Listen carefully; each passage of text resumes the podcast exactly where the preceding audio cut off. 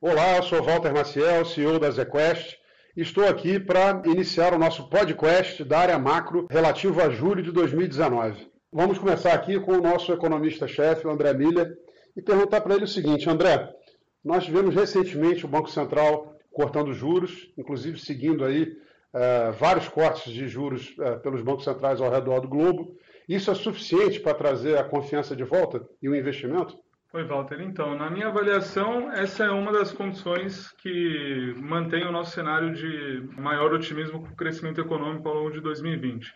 O estímulo monetário que o Banco Central iniciou lá em 2016 ganha nova força com a retomada do corte de juros e num ambiente em que a reforma da Previdência foi aprovada, tem maior chance agora de, de fato, influenciar a tomada de decisão dos empresários no sentido de aumentar o investimento na economia brasileira.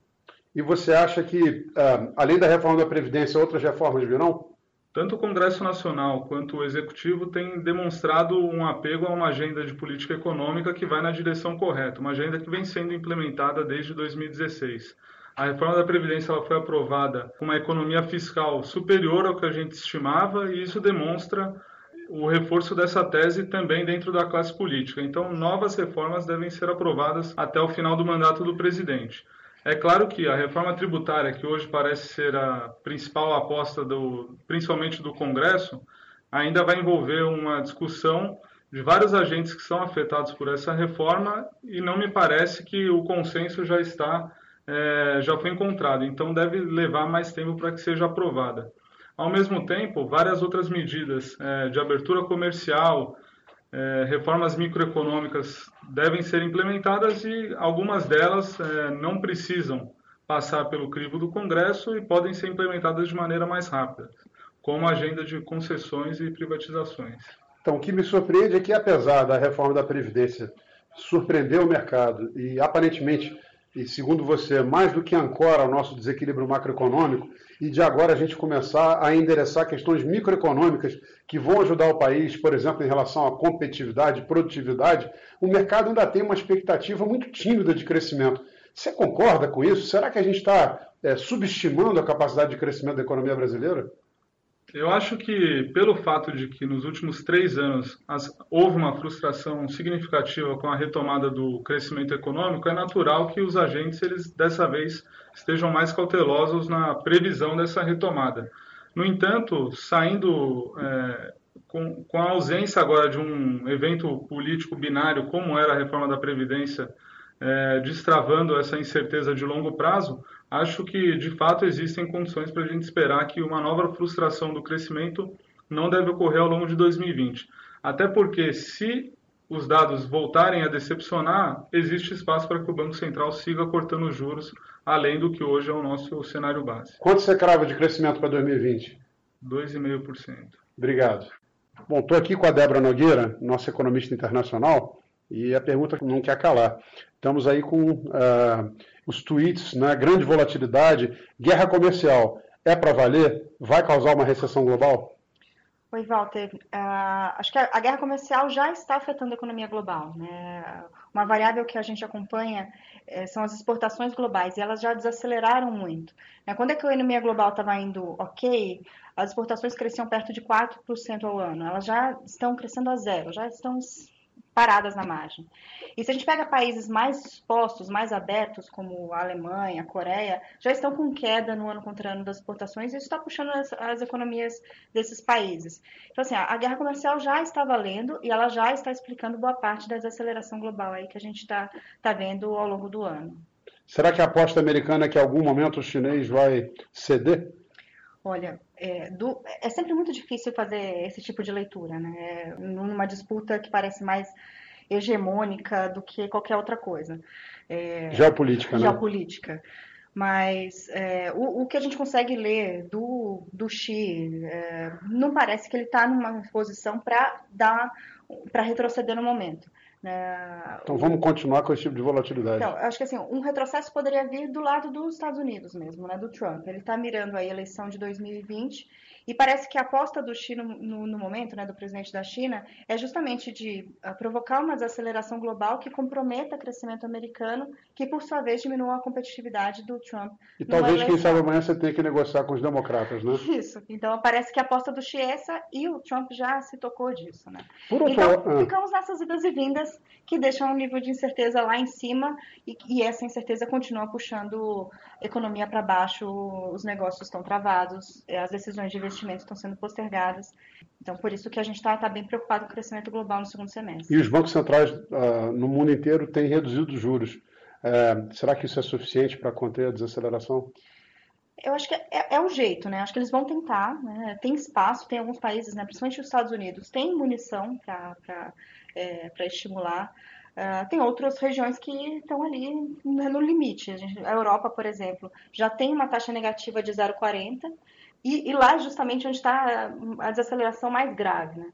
Então, acho que é de região para região. Parece que Estados Unidos e China têm mais espaço para estimular, mas aí a gente tem a Europa, que é ainda um gigante econômico, que está entre a cruz e a espada, né, numa desaceleração grande sem muita munição. Então, é um cenário de é, juros baixos e crescimento moderado, pelo menos no horizonte que se pode ver. Sim, é isso mesmo.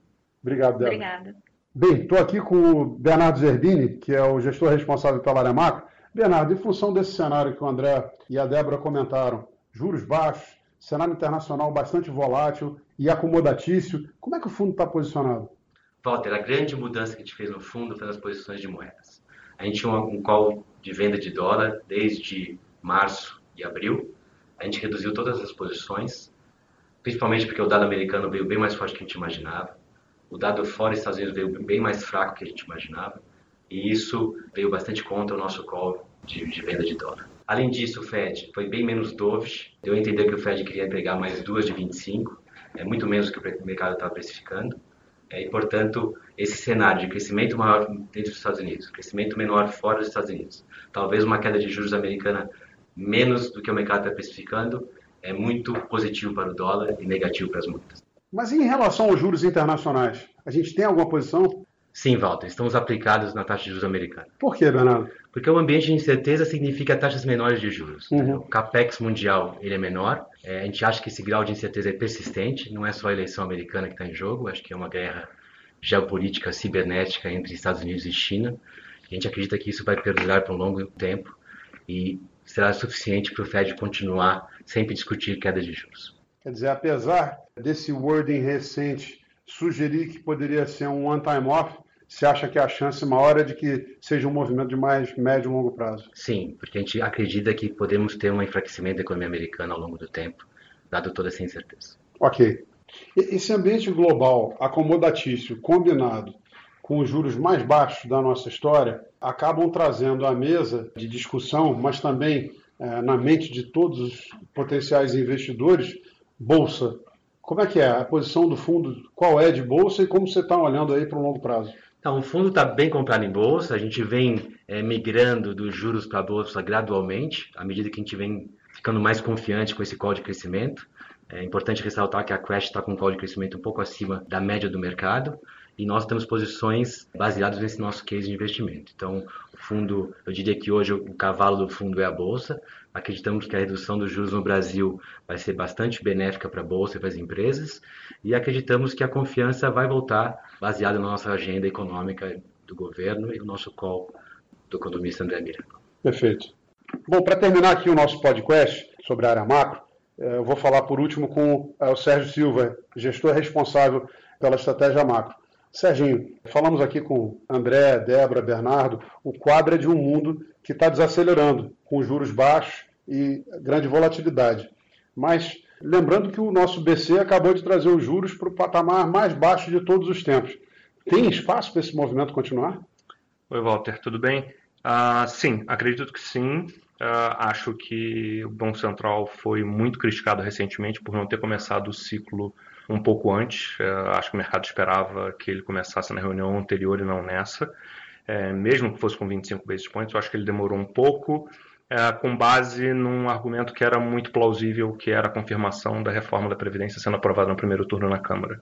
É, eu acho que o mercado precificava como é, a parte mais importante votar na Câmara. Acho que o Senado, é, não que não tenha importância, mas dificilmente vai mudar a decisão da Câmara. Então, acho que a partir do momento que a reforma foi sancionada, a gente teve uma reforma até melhor do que eu quero esperar, vieram 933 bi. Esse pré-requisito foi atendido. Foi, né? exatamente. Né? Por mais que estados e municípios não tivessem é, contemplados, a gente pode ter uma PEC paralela para que a reforma fique ainda melhor. É, e eu acho que o grande questionamento agora é aonde que a gente para com os juros no Brasil, dado que a melhora do fundamento leva a gente a ter uns juros estruturalmente menor.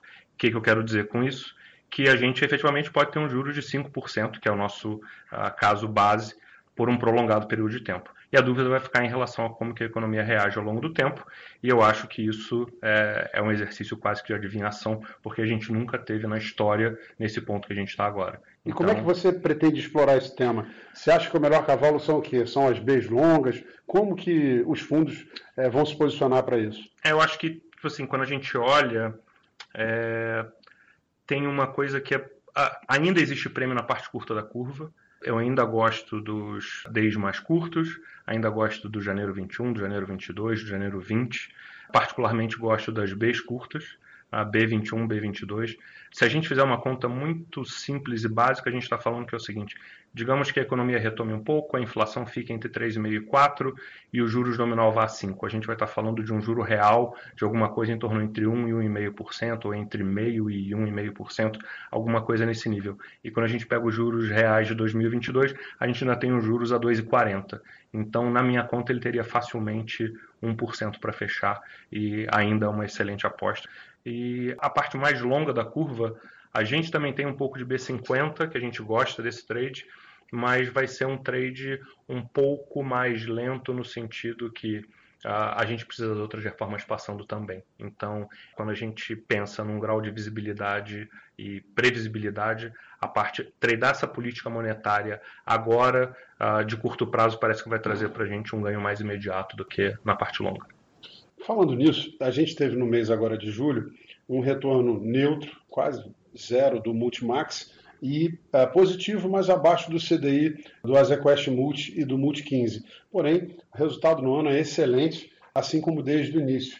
Como foi o Return Attribution? Da onde vieram as, as contribuições positivas? Uh, onde foi mais difícil? É, eu acho que uh, esse ponto que você tocou agora é bem relevante, né? Tipo assim, a gente nunca vai conduzir as nossas posições olhando é, o curto prazo olhando um mês em, por si. É, a gente vai olhar o cenário que a gente tem, o cenário que a gente traçou, as posições que a gente colocou, e a gente sabe que elas vão maturar ao longo do tempo. O que aconteceu, acho que nesse mês foi, é, quando a gente olha o final do mês passado e o início desse mês, foi um início de mês muito forte e um final do mês passado um pouco atribulado, mas que eu acho que não impacta na nossa visão de médio e longo prazo. Os resultados vieram ao longo do tempo da parte de juros, que a gente ainda continua, como eu acabei de falar, com uma posição uh, otimista no curto prazo, e a gente migrou para a Bolsa, como o Bernardo falou anteriormente, é, e a gente acredita que a Bolsa vai, vai, ser o, vai ser a principal aposta dos próximos 12, 18 meses. Nesse mês que passou, uh, o juros teve resultado positivo, Bolsa resultado ligeiramente negativo, moedas também ligeiramente negativo, mas a gente continua com as nossas posições inalteradas e com um grau de convicção alto. É, lembrando aqui que o Multimax, desde sua abertura, tem um retorno de 180% do CDI. A gente fala aqui na AsiaQuest, e vamos martelar cada vez mais isso na cabeça do investidor, que o retorno só se dá a longo prazo. Ninguém ganha dinheiro no curto prazo. Investimento não é corrida de 100 metros, é maratona.